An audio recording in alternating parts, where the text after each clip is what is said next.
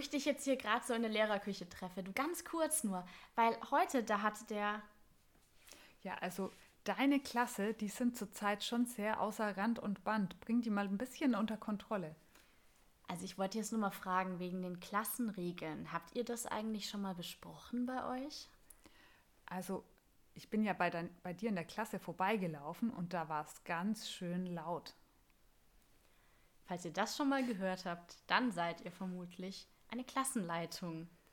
Richtig, man bekommt alles zu hören, egal ob man jetzt direkt was damit zu tun hat oder nicht. Es kommt irgendwie alles zum Klassenleiter und du sollst dann irgendwas regeln oder irgendwas damit machen. Wir hatten das letzte Mal jetzt über verschiedene Arten von Lehrern oder Erziehungsstile von Lehrern gesprochen und wir haben uns gedacht, wir suchen uns nochmal eine ganz bestimmte Art von Lehrer aus. Es gibt nämlich einerseits die Fachlehrer und dann gibt es noch die Klassenleitungen. Und ich würde sagen, manchmal steht das Ganze auch so ein bisschen ja, unter Konkurrenzkampf oder ich weiß nicht, wie würdest du es sagen? Ja, ist oft irgendwie immer so ein, ja, schon so ein bisschen Kampf, wenn es dann heißt, die Fachlehrer machen aber das und das, die Klassenleitungen machen aber das und das. Ja. Die Fachlehrer müssen dafür irgendwelche Protokolle schreiben, weil die Klassenlehrer müssen ja das und das machen. Es ist immer so ein bisschen ein Hin und Her zwischen den Klassenleitern und den Fachlehrern. Und damit wollen wir uns jetzt heute ein bisschen beschäftigen und wir begrüßen euch im Übrigen natürlich auch wieder zu unserer Monte-Sprechstunde. Haben wir noch Stimmt, gar nicht gemacht. gar nicht Unhöflich. gesagt, ja. Allgemein kann man ja schon mal sagen, dass eine Klassenleitung sehr unterschiedliche Aufgaben je nach Schulform hat. Also gerade in der Grundschule ist die Klassenleitung sehr, sehr viel in der Klasse und übernimmt die meisten Stundeninhalte. Dann später am Gymnasium ist die Klassenleitung für einzelne Klassleiterstunden zuständig. Die sind dann deutlich weniger. Ja, ich muss sagen, ich glaube, unsere Klassenleitungen am Gymnasium, man wusste halt, der Herr so und so oder die Frau so und so ist jetzt die Klassenleitung und man hatte eben diese Klassenleiterstunden und hat dann ja ab und zu mal, wenn es ein Thema gab, was gerade schwierig in der Klasse war, darüber gesprochen oder man hat das Schulfest miteinander geplant oder der Lehrer war im Schullandheim oder am Wandertag dabei.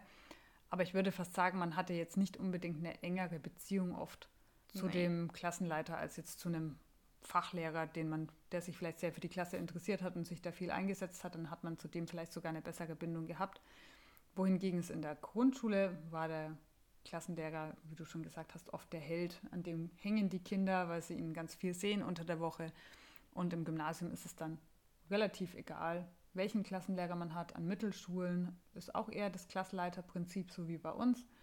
Da haben die Kinder einfach noch mehr eine Bezugsperson, würde ich sagen. Genau, wir sind sehr, sehr viel in der Klasse unter der Woche.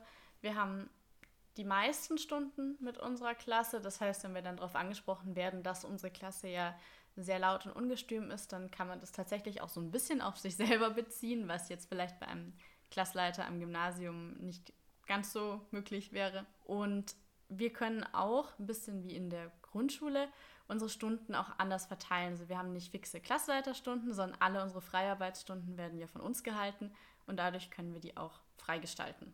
Man sagt ja auch immer so ein bisschen so wie der Herr, so das Geschirr oder so ähnlich geht der Spruch. Bei uns ist es manchmal schon mehr, dass man so ein bisschen manchmal schon merkt, vielleicht wer Klassenleiter ist. Manchmal kann der Klassenleiter aber vielleicht auch gar nichts dafür, wenn er einfach eine Klasse hat, die ein bisschen ungestümer ist, sage ich mal. Etwas lauter oder etwas leiser. Ja, das stimmt auf jeden Fall. Aber als Klassenlehrer ist man auf jeden Fall schon dafür verantwortlich, sich viel um die Klasse zu kümmern. Die erste Aufgabe ist da eigentlich gleich beim Schulstart. Wir zum Beispiel schreiben unseren Kindern, bevor die Schule überhaupt anfängt, in den Sommerferien eine Karte, in der wir schreiben, dass wir sie in unserer Klasse begrüßen werden am so und so 4., 12., 9. oder so, wann auch immer die Schule anfängt und wir uns schon sehr freuen, ähm, wenn wir sie dann begrüßen dürfen und, und dass sie die Karte dann am ersten Schultag mitbringen sollen und der Klasse zeigen können, was für eine Karte sie bekommen haben. Das sind dann meistens irgendwelche Landschafts- oder Tierbilder oder mit so Sprüchen drauf oder sowas. Dann freuen sich die Kinder schon, dass sie dann ähm, in die Schule kommen dürfen und sind dann schon ganz aufgeregt. Die Eltern freuen sich auch immer drüber, wenn die Kinder dann diese Karte als kleine Aufmerksamkeit bekommen zum Beispiel. Dadurch, dass wir einen halben Teil der Klasse behalten, also unsere Fünftklässler bleiben uns ja dann und werden zu Sechstklässlern, ähm, lassen wir die Karten immer von den jetzigen Fünftklässlern, den baldigen Sechstklässlern dann schon im vorherigen Schuljahr schreiben. Die schreiben dann immer einen netten Text, also lieber XY, ich freue mich schon sehr, wenn du in meine Klasse kommst. Ähm, wir sind gespannt auf dich und dann noch eben mit Namen unterschreiben. Und manchmal haben die die Karten dann auch selber gestaltet und dann bekommt man eben schon von einem der baldigen Klassenmitglieder eine Karte geschickt. Und die dann neuen Sechsklässler bekommen dann in den Sommerferien eine Karte, die ich geschrieben habe. Und in den Sommerferien startet man dann auch schon zum einen mit dem Kartenschreiben, zum anderen auch damit dann die erste Schulwoche zu planen oder ersten Schulwochen. Die stehen jetzt noch gar nicht so im Zeichen des krassen Lernens und Stoffvermittelns, sondern erstmal, wie wir gerade schon gesagt haben, es ist ja eine neue zusammengesetzte Klasse. Wir haben ja ähm, alte Hasen, die Sechsklässler und die neuen Fünftklässler, die von der Grundschule hochkommen. Und die müssen sich natürlich erstmal kennenlernen und zu einer Klasse zusammenwachsen. Das heißt, die ersten Wochen fangen wir erstmal natürlich langsam mit Wiederholung vom letzten Jahr an und so weiter, aber wir machen auch ganz viele pädagogische Sachen, in denen sich die Klasse erstmal kennenlernt, viele Kennenlernspiele, viele Aktionen, in der die Klasse so ein bisschen durchgemischt wird. Wir bestimmen dann zum Beispiel auch Paten von den Sechstklässlern, die dann bestimmten Fünftklässlern zugeordnet werden, um sich in der Schule zurechtzufinden. Die zeigen ihnen dann zum Beispiel das Schulhaus, erklären ihnen so ein bisschen, wie die Freiarbeit abläuft, was bei uns in der Klasse so wichtig ist und stellen ihnen vielleicht auch die anderen Klassenkameraden vor, so ein bisschen als Eingewöhnungsphase. Da bin ich als Klassenleiter auch dafür zuständig, um zu sorgen, dass jedes Kind gut ankommt in der Klasse am Schuljahresanfang. Wichtig ist, dass man eben den Fokus auf dieses Soziale legt, also dass man wirklich lieber später mit dem neuen Stoff einsteigt und dafür erstmal schaut, dass die Klasse sich so untereinander wohlfühlt, als dass man zu früh mit dem richtigen Stoff dann durchstartet und dann später die ganzen Konflikte einem dann das Kartenhaus zusammenfallen lassen. Wir haben dann oft auch richtige so Spieletage oder Gemeinschaftstage eingebaut, auch vor dem Schullandheim. Wir sind nämlich bei uns jetzt in der Jahrgangsstufe relativ bald in meinem Schullandheim, in der vierten oder fünften Woche. Das bringt auch wieder ganz, ganz viel, weil man dann einfach als Klasse zusammenwächst. Als Beispiel, wir waren jetzt durch Corona dieses Jahr nicht im Schullandheim und ich finde, das hat man extrem gemerkt, was die, ja, einfach die Klassengemeinschaft anging. Also musste viel, viel mehr daran arbeiten, als wenn man aus dem Schullandheim kam und dann irgendwie durch diese Woche total gestärkt war in dem Gemeinschaftsgefühl. Ja, gerade auch durch die Jahrgangsstufenmischung, die wir ja haben, war es am Anfang dann so ein bisschen so, dass die Sechsklässler so halt ihre Gruppe waren und die Fünftklässler waren die Neuen, die dann dazugekommen sind. Und gerade durch das Schullandheim wird es dann durch die unterschiedlichen erlebnispädagogischen Spiele und was da alles immer gemacht wird, Gruppenspiele und sonst was, wird das alles bunt durchgemischt und dann haben manchmal Kinder was miteinander zu tun, die vorher vielleicht gar nichts miteinander zu tun hatten oder ein Sechsklässler freundet sich total mit einem Fünftklässler an, weil die in irgendeinem Spiel zusammen waren und sich da kennengelernt haben. Deshalb haben wir uns dann auch dafür entschieden, das Schullandheim, oder es war schon so, aber wir wollen es auch weiterhin so, das Schullandheim am Schuljahresanfang zu haben, einfach um erstmal die Klasse zusammenzubringen und auch, dass wir erstmal so einen Draht zur Klasse finden, weil das ist für uns auch immer eine Umstellung, alle Kinder wirklich kennenzulernen und erstmal so zu checken, wie die Klasse so tickt. Am Schuljahresende ist es dann ganz schön, Schullandheim vielleicht als Schuljahresabschluss, aber es bringt dann für die Klassendynamik nicht mehr ganz so viel, weil die Klasse ja dann wieder getrennt wird. Ja, gerade so Stärken, die vielleicht im schulischen Alltag total untergehen, weil die eben nicht gefragt sind, die kommen dann bei einem Schullandheim ganz anderes zur Geltung. Und dann kann man auch als Schüler eben ja, mit seinem Charakter ganz anders punkten oder auffallen. Deswegen, wenn ihr nicht die Möglichkeit habt, am Anfang vom Schuljahr gleich in ein Schullandheim zu fahren, der Tipp von uns, ganz, ganz viel für die Klassen Klassengemeinschaft tun. Also einfach viele pädagogische und soziale Spiele mit einbauen. Genau, also die ähm, Klassenleitung organisiert zum Beispiel auch das Schullandheim. Das sind wir beim Stichwort Organisation. Also das muss man dann im, schon im Schuljahr vorher oder länger vorher buchen. Denkt man oft gar nicht, wie viel man es vorher buchen muss, dass man einen Platz kriegt. Das Problem hatten wir auch schon öfter. Mhm. Also wir zum Beispiel fahren ganz gerne auch als Stufe zusammen ins Schullandheim mit allen drei Klassen. Erstens freuen wir uns, wenn wir zusammen im Schullandheim sind. Stimmt, Julia? Ja, das ist einer der wichtigsten Punkte. Und ähm, nein, das ist natürlich auch für die Stufe ganz cool, wenn sich die Kinder untereinander auch ein bisschen kennenlernen und das nicht nur heißt unsere Klasse und die Klasse da hinten, sondern mhm. dass es ein Jahrgang ist. Das ist dann auf jeden Fall schon immer cool. Das versuchen wir eh immer. Wir haben manchmal so Konkurrenzkämpfe auf dem Gang. Das ist ein bisschen unangenehm, also dass die Klassen eben miteinander konkurrieren. Kennt also man nicht wir, selber. die Kinder. wir nicht, ja. Kennt man vielleicht selber noch aus der Schulzeit, wenn immer gesagt worden ist, ähm, die 5e, das sind die schlimmsten und die 5f, das ist so die, die Streberklasse und so weiter. Sowas gibt es natürlich bei uns am Gang auch. Und je besser die Kinder sich untereinander verstehen, je mehr Aktionen man eben einfach gemeinsam in der Stufe plant, umso positiver ist dann auch der Umgang miteinander. Und das ist doch deutlich schöner, als wenn dann so ein Konkurrenzkampf in den Pausen da auch auftaucht. Man organisiert natürlich noch ganz viele andere Sachen, vor allen Dingen der Schuljahresanfang. Da ballt sich immer alles so ein bisschen, was man so alles organisieren muss. Man macht die Jahresplanung erstmal an Terminen. Das heißt, ich überlege mir, wann findet welcher Elternabend statt. Das planen wir zum Beispiel auch zusammen im Team mit den Parallelklassen, damit es schön synchron ist. Wir überlegen uns, wann kann das Praktikum stattfinden, wann ist die Schnupperwoche, dass die neuen Kinder bei uns schnuppern können zum Beispiel wann ist der Lesewettbewerb, solche Sachen lege ich als Klassenleitung fest. Dann überlege ich mir, welche Materialien will ich nutzen. Das heißt, welche ähm, Arbeitshefte will ich benutzen in Mathe, in Deutsch, welche Bücher brauchen die Kinder oder ähnliches. Das denke auch ich mir alles aus oder entscheide ich, sage ich mal. Und da ist es wirklich schlau, auch schon in den Sommerferien damit zu starten und zum Beispiel in den Sommerferien auch die Arbeitshefte zu bestellen, dass man dann eben nicht in Verzug kommt und die ähm, Schüler dann erstmal vertröstet werden müssen. Also alles, was man an Material und Organisation gleich zu Beginn des Schulstarts braucht, würde ich immer wirklich im Vorhinein in Sommerferien gut strukturieren. Wenn man so eine grobe Planung hat, wie die Ann-Christine eben gerade gesagt hat, und auch schon weiß, welche große Aktionen eben stattfinden werden, also auch sowas wie Lesewettbewerb, dann kann man auch Projekte drumherum schon mal ganz gut mit einplanen. Also ich kann passend zu einem Lesewettbewerb eine Lesewoche zum Beispiel einbauen, wo der Fokus dann nochmal aufs Vorlesen gelegt wird. Und all das kann ich dann eben schon vorher in meinen Planer mit eintragen und dann starte ich schon mal mit einer ganz guten Grundstruktur. Genau, ich plane auch sowas zum Beispiel ein wie Faschingsfeier vor, vor Fasching oder davor wäre jetzt noch Halloween zum Beispiel. Da machen wir auch öfter eine Feier. Das überlege ich mir dann auch, dass ich das mit meiner Klasse machen möchte. Oder ich überlege mir, wie mache ich die Weihnachtsfeier und wann machen wir die? Machen wir die am letzten Schultag oder machen wir es ein bisschen schon vorher?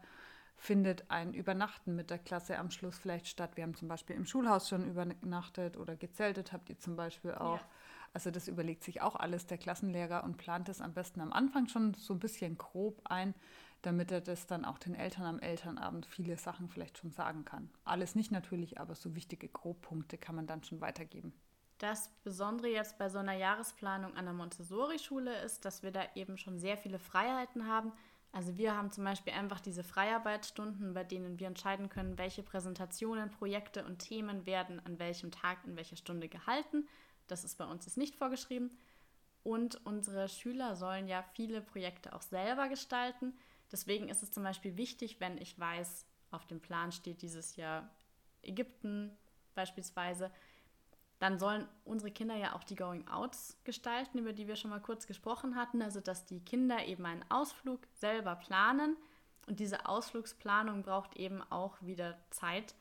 Also, wenn ich schon eingeplant habe, im Januar möchte ich das Thema Ägypten machen. Dann fliegen wir nach Ägypten. Dann sollten wir das mal gleich buchen, genau.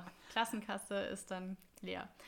Ähm, nein, dann sollte das auf jeden Fall zwei bis drei Wochen vorher den Kindern übermittelt werden, dass wir das Thema Ägypten haben und dass eben eine Gruppe sich dann auch die Zeit nehmen kann, das zu planen. Also dieses Vorstrukturieren ist da wirklich das A und O.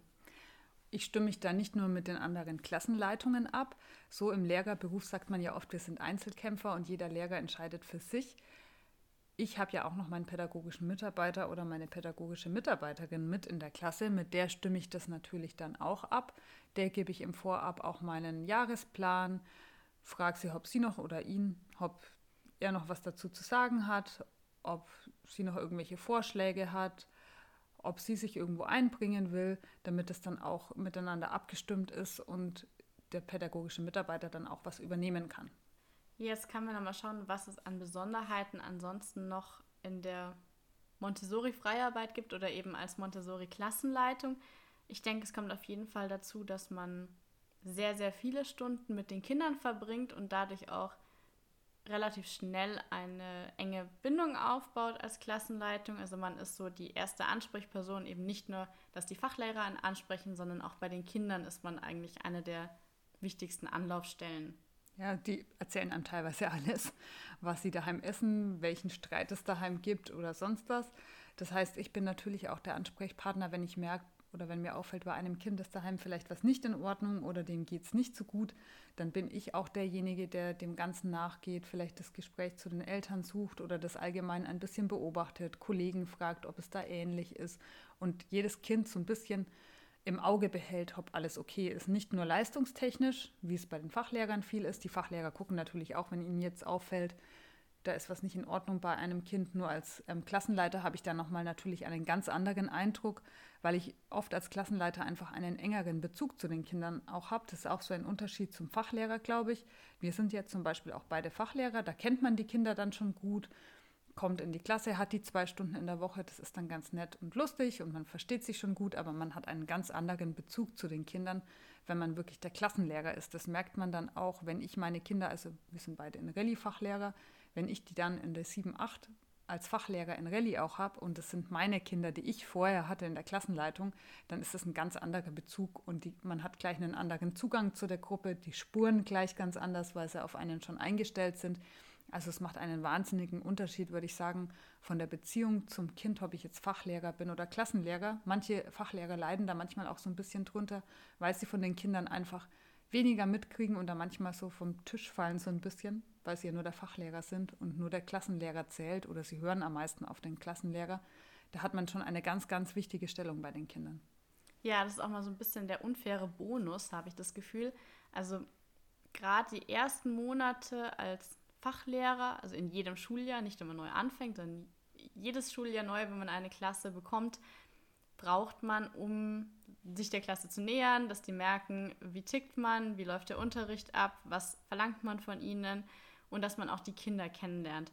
Und das ist wirklich eine längere Anlaufzeit, bis dann auch die Strukturen im Fachunterricht wirklich stehen und man seinen normalen Unterricht führen kann. Jetzt als Klassleitung ist es von Anfang an gleich ein ganz anderer Start. Ich denke, das liegt einfach auch daran, dass die Kinder wissen, dass man sehr viel Zeit miteinander verbringen wird und sich deswegen auch etwas mehr zusammenreißen als jetzt bei einer Fachlehrerstunde, die man nur einmal die Woche hat zum Beispiel. Und dadurch, ja, ist auch einfach manchmal ein bisschen mehr Chaos im Fachunterricht als jetzt bei, einem, bei einer Klassleitungsstunde, obwohl es um dieselbe Person geht. Also ich habe immer den Eindruck, das macht einen ganz großen Unterschied. Total. Ich glaube, ganz viel liegt auch daran, dass man als Klassenleiter einfach auch einen engeren Bezug zu den Eltern hat oder mehr Kontakt zu den Eltern hat. Das wissen die Kinder auch ganz genau. Deshalb ist dann oft auch, also hören sie auf den Klassenlehrer einfach nochmal ganz anders. Da ist oft mehr Zug dahinter als beim Fachlehrer, weil sie wissen, okay, der Klassenlehrer hat viel Kontakt zu meinen Eltern und da bekomme ich dann vielleicht dann schneller auch mal von zu Hause was zu hören, wenn da vom Klassenlehrer was kommt. Ich denke, das ist auf jeden Fall auch ein großer Punkt von der Klassenleitung, ein Riesenpunkt, ist die Elternarbeit tatsächlich, die ganz, ganz viel Zeit in Anspruch nimmt. Die man vielleicht auch manchmal unterschätzt, bevor man eine Klassenleitung übernimmt. Genau, man hat einen sehr, sehr hohen äh, Zeitanteil, den man für E-Mails verwenden muss. Also die E-Mail-Kommunikation ist zumindest bei uns jetzt an der Schule sehr, sehr stark, was ja auch positiv ist. Man soll ja eben viel Kontakt zu den Eltern halten, damit man eben weiß, ähm, wie es dem Kind geht und auf was man eben achten muss. Aber es ist natürlich auch ein großer Zeitfresser.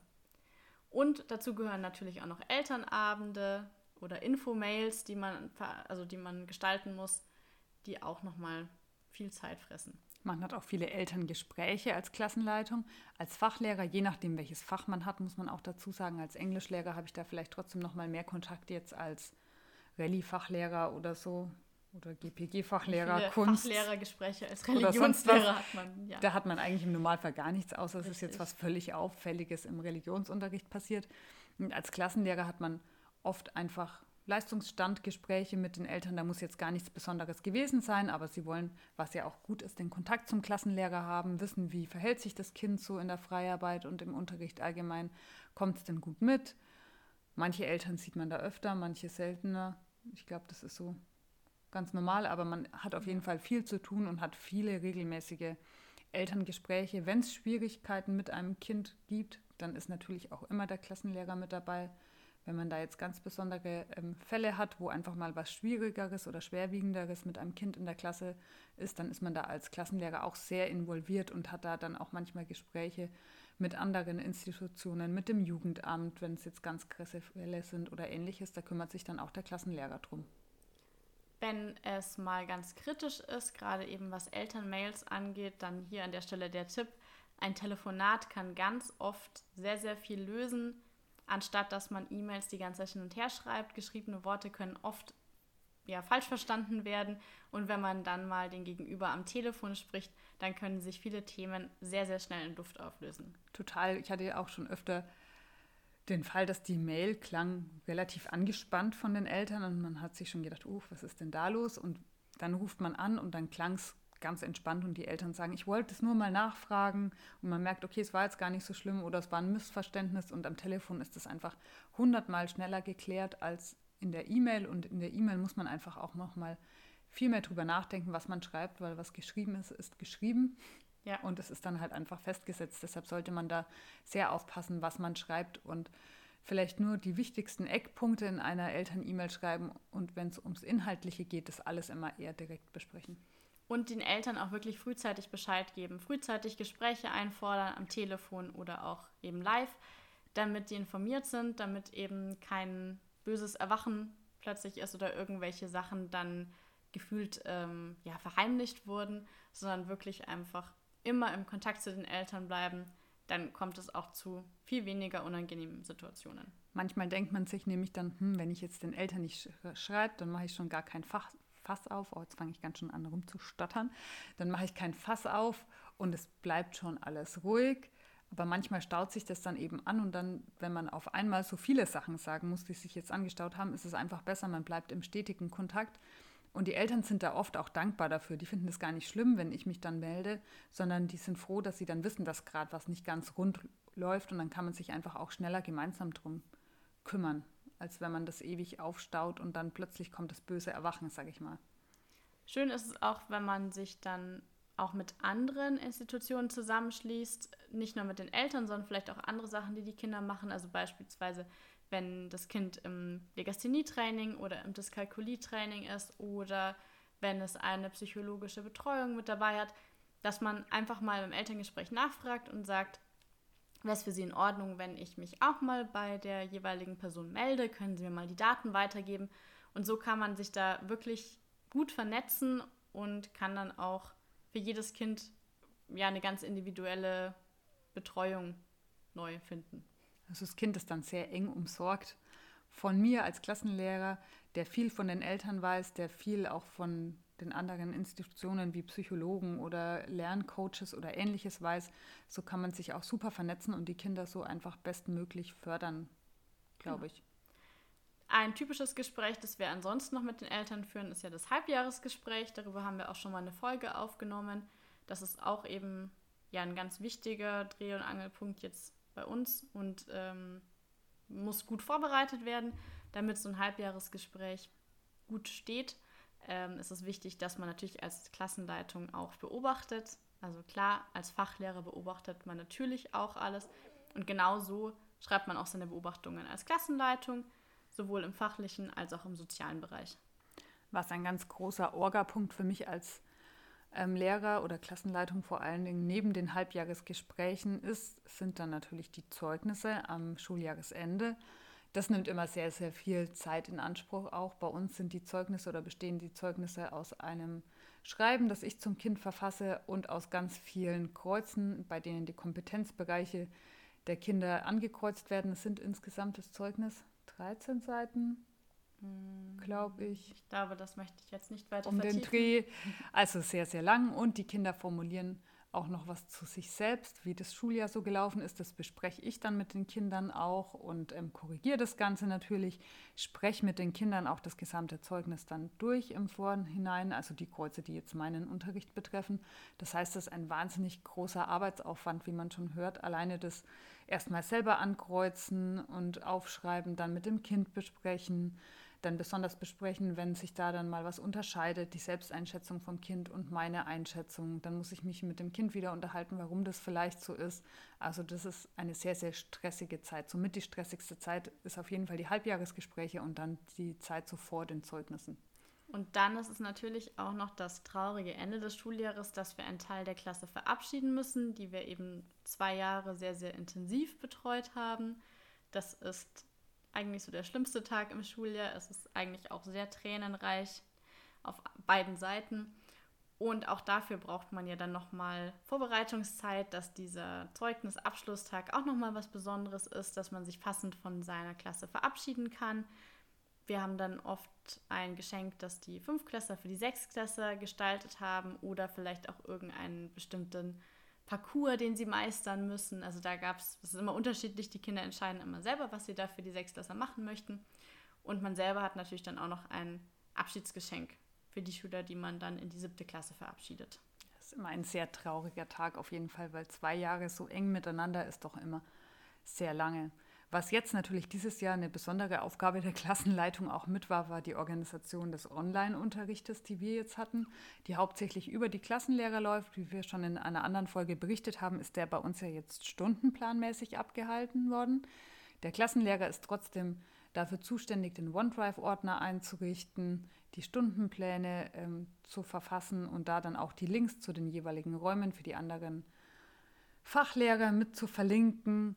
Der Klassenlehrer ist der, bei dem alles zusammenläuft. Wenn die Kinder dann mal nicht so regelmäßig online sind, dann bekommen wir von den Fachlehrern meistens die Meldung. Wir sind dann trotzdem auch im Kontakt mit den Eltern und checken dann ab, ob da alles in Ordnung ist. Als Klassenlehrer musste man von den Kindern jetzt natürlich auch viel abfangen und sie bei Laune halten, sage ich jetzt mal, was mhm. über jetzt doch die relativ lange Dauer des Online-Unterrichts gar nicht so einfach war, dadurch, dass wir die Mittelstufe sind und jetzt bei uns hier mit am längsten jetzt oder am längsten zu Hause sind, hat man auch gemerkt, am Anfang waren die Kinder noch voll motiviert, weil es was Neues war. Und jetzt langsam fällt es ihnen schon schwerer und sie freuen sich wieder auf die Schule. Da bin ich als Klassenlehrer natürlich in der Pflicht, da dran zu bleiben, den Kindern immer wieder mal einen Motivationsschub zu geben, sie zu ermuntern, dass sie mir trotzdem ihre Sachen schicken und sie motivieren, dass sie da einfach bei der Stange bleiben und ihre Sachen auch trotzdem machen.